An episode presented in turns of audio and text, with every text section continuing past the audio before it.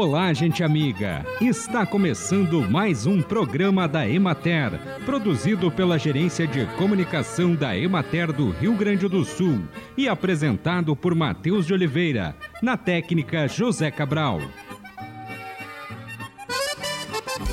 Os cuidados com a alimentação também são importantes para fortalecer o organismo, que enfrenta constantes oscilações climáticas. A população do Rio Grande do Sul muitas vezes presencia dias frios com granizo e geada e dias abafados e quentes incomuns para a estação do inverno, mas que têm ocorrido com maior frequência, independente da temperatura ou estação. Ao planejar as refeições, nunca é demais lembrar dicas básicas, como observar a validade dos alimentos e definir o cardápio de forma a aproveitar os alimentos de forma integral, evitando o desperdício.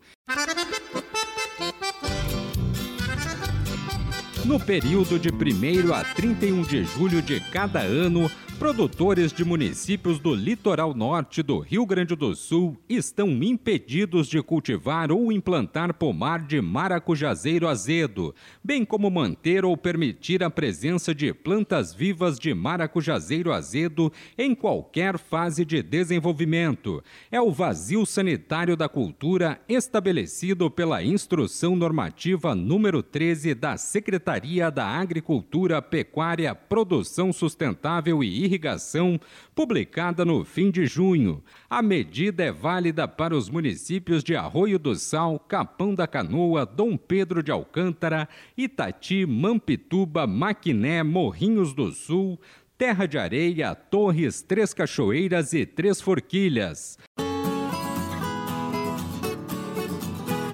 Acompanhe agora o panorama agropecuário. Os triticultores gaúchos deram seguimento ao processo de semeadura da cultura. Nos dias 26 e 27 de junho, apesar do teor de umidade do solo exceder o nível ideal, os produtores decidiram realizar a operação antecipando-se às previsões meteorológicas de chuvas. No dia 28, ocorreram precipitações na maior parte do estado, com volumes adequados que beneficiaram as áreas previamente semeadas, resultando em excelente germinação das sementes. No dia 30, foi possível retomar a semeadura nas áreas que estavam em pousio após a colheita da soja, uma vez que a umidade superficial do solo atingiu condições propícias para a implantação. A área semeada alcançou 82% da projetada para a safra 2023. Até o final da semana passada, as lavouras emergidas haviam demonstrado estande de plantas excelente, crescimento extremamente uniforme e rápido, bem como plantas vigorosas e de coloração verde intensa, indicando o estabelecimento inicial promissor da cultura. A regularidade das chuvas, aliada aos volumes adequados, está favorecendo a adoção do parcelamento da aplicação de fertilizantes nitrogenados em cobertura, de acordo com os estágios fenológicos recomendados. Segundo o levantamento semanal de preços realizado pela Emater no estado, o valor médio apresentou elevação de 1,44% em relação à semana anterior passando de R$ 64,74 para R$ 65,67.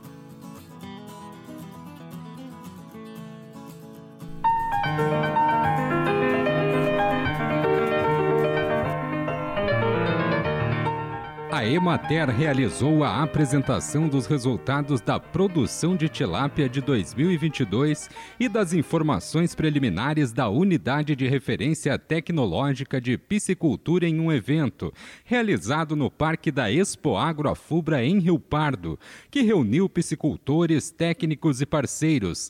A jornalista Raquel Aguiar conversou com o extensionista Roberto Plácido sobre a Unidade de Referência Tecnológica. Roberto, o que, que nós temos aqui nessa unidade de referência técnica? Ah, neste ano a gente optou pelo faz, por fazer o cultivo de carpas, então o policultivo mais exatamente, onde a gente introduziu as quatro espécies de carpas né? Sendo trabalhando numa uma proporção de uma carpa para cada 4 metros quadrados de área alagada. Então, como o nosso tanque ele tem 720 metros quadrados, a gente fez a, a introdução de 180 carpas neste tanque, na proporção de 35% de carpas capins, 35% de carpas húngaras, 15% de carpas prateadas e 15% de carpas cabeça grande. Tá? Porque dentro do sistema, uma acaba ajudando a outra. Então, sempre é importante utilizar as quatro espécies. Né? A gente pode observar que esse sistema de cultivo ele está sendo, vamos dizer assim, feito de uma forma um pouquinho diferente. Não é um sistema intensivo, onde a gente trabalha com araçoamento, né? Ah, diariamente ou duas ou três vezes por dia. Ah, por dia. A gente optou por realizar uma alimentação um pouquinho mais alternativa, até pelo custo elevado da ração. Então está sendo fornecido apenas farelo, farelo de arroz e silagem né, para a gente poder contemplar a necessidade de, dessas espécies que estão no tanque. E até o momento elas vêm tendo um, um desenvolvimento dentro do esperado. Então a gente tem que aguardar o, o final do ciclo para nós poder realmente constatar em números que vale a pena ou você pode trabalhar dessa forma. Né? Além da, dessa forma de cultivo, a gente teve alguns imprevistos. Um deles foi a incidência de lérnia. Né? Esse parasita, então, está presente no nosso tanque, a gente já identificou e, em função dele estar presente, ele vai omitir um pouco ah, os números, as informações que a gente quer tirar dessa unidade de referência. Ou seja, muito provavelmente nós vamos ter que ah, dar um tempo no nosso experimento, fazer o controle desse parasita para depois voltar a trabalhar com uma nova introdução de alevinos, muito provável, e um novo ciclo de cultivo. Mas é isso que é o importante para uma unidade de referência técnica, trazer essas informações para que vocês possam levar para o produtor para que ele não tenha tanta dificuldade, é isso? Sem dúvidas, nem tudo é mil maravilhas, né? Às vezes a gente precisa se adaptar a algumas situações adversas.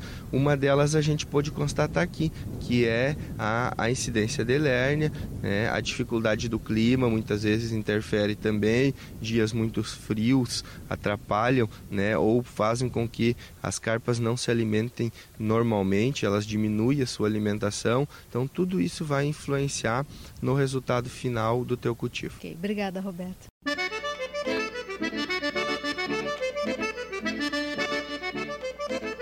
Acompanhe os preços recebidos pelos produtores do Rio Grande do Sul na última semana. Arroz em casca, saco de 50 quilos, preço menor R$ 77,00, preço maior R$ 87,00, preço médio R$ 81,14.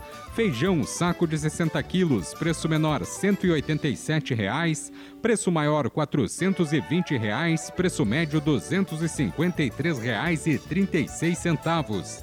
Milho, saco de 60 quilos, preço menor R$ 50,00, preço maior R$ 62,00, preço médio R$ 53,32. Soja, saco de 60 quilos, preço menor R$ 126,00, preço maior R$ 138,00, preço médio R$ 131,62. Sorgo granífero, saco de 60 quilos, preço médio R$ 41,00. Trigo, saco de 60 quilos, preço menor R$ 64,00, preço maior R$ 70,00, preço médio R$ 65,67.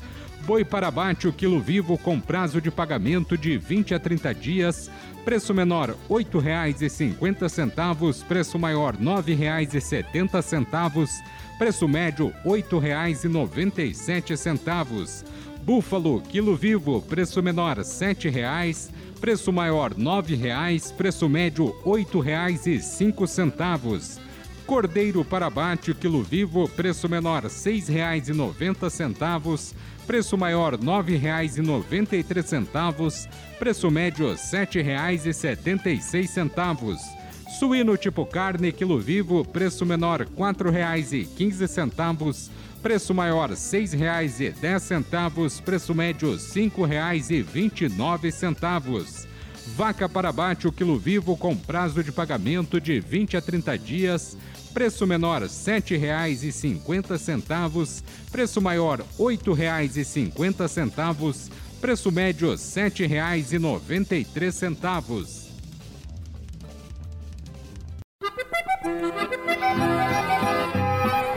E assim encerramos mais um programa da Emater. Um bom dia a todos vocês e até amanhã neste mesmo horário.